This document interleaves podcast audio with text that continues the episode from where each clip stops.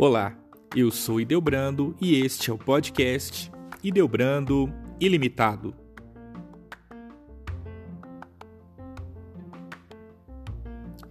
Os frutos do Espírito Santo. A caridade. A caridade é o fruto mais importante. Pela caridade, o Espírito Santo nos faz semelhantes a Deus, que é amor. Ele é o amor do Pai para com o Filho e do Filho para com o Pai. Quando uma alma é cheia do fruto divino da caridade, o amor a transforma por completo. Assim, acontece com os santos. A caridade nos leva a amar o bem e detestar o mal. Amarás a teu próximo como a ti mesmo. Mateus 22, 39.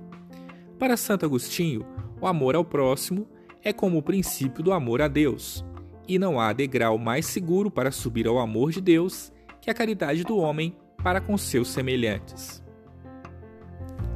A alegria. Alegria é estar sempre junto de Deus, que vence toda tristeza. A alegria é um fruto do amor, pois quem ama se alegra por estar unido ao amado. Por isso, pôde São Paulo dizer: Estou cheio de consolação, transbordo de gozo em todas as nossas tribulações Alegrai-vos sempre no Senhor. Repito, alegrai-vos. A paz. A paz é o fruto de quem vive abandonado e obediente a Deus. São Tomás diz que a perfeição da alegria é a paz. Mesmo nas tribulações, o cristão tem paz. Jesus é o príncipe da paz e nos deixou a sua paz. Dou-vos a minha paz a paciência. A paciência nos leva ao céu, pois vence as tribulações, as dificuldades, as tentações e tudo que nos afasta de Deus. É virtude dos fortes, dos santos. Segundo Santa Catarina de Sena, doutora da Igreja, a paciência é a rainha posta na torre da fortaleza, que vence sempre e nunca é vencida.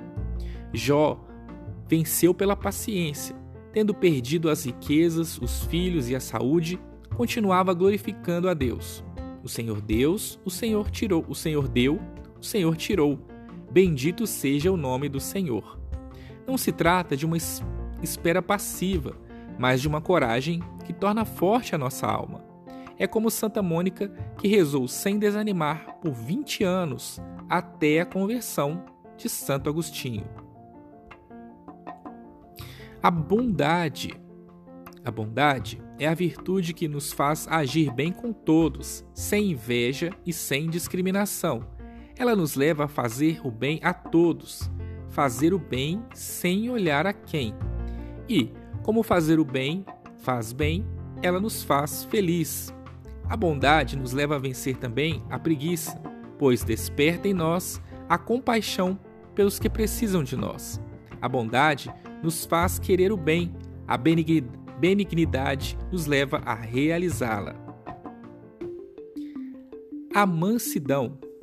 A mansidão nos leva a dominar a raiva, a ira e o mau desejo de vingança e suportar com serenidade os males recebidos dos outros, sempre com o desejo de perdoar como Jesus mandou. Não é fácil perdoar, é preciso a ação do Espírito Santo em nós nunca pagar o mal com o mal, mas com o bem, amar os inimigos e abençoar os que nos amaldiçoam.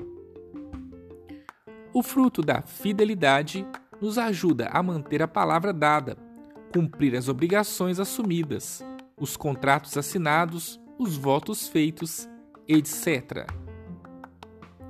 A temperança ou modéstia é o fruto que nos leva a ser moderados e prudentes em tudo o que dizemos e fazemos. Faz-nos vigiar os nossos olhos, boca, risos, movimentos, roupa, tudo, e vencer as paixões desordenadas. Santo Agostinho recomenda particular cuidado com a modéstia exterior, que tanto pode edificar quanto escandalizar os outros. A castidade nos refreia em relação ao que é ilícito e a continência ao que é lícito. A alma que produz o fruto da castidade torna-se angélica, dizem os santos. O casto já antegoza o céu na terra. A continência fortalece a vontade para resistir às concupiscências desordenadas. Os que fazem tudo o que é permitido acabarão por fazer o que não é permitido.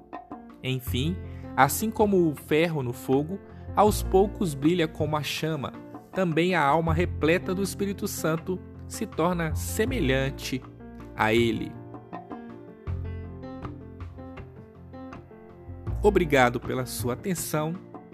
Compartilhe esse podcast com seus amigos e até o próximo episódio.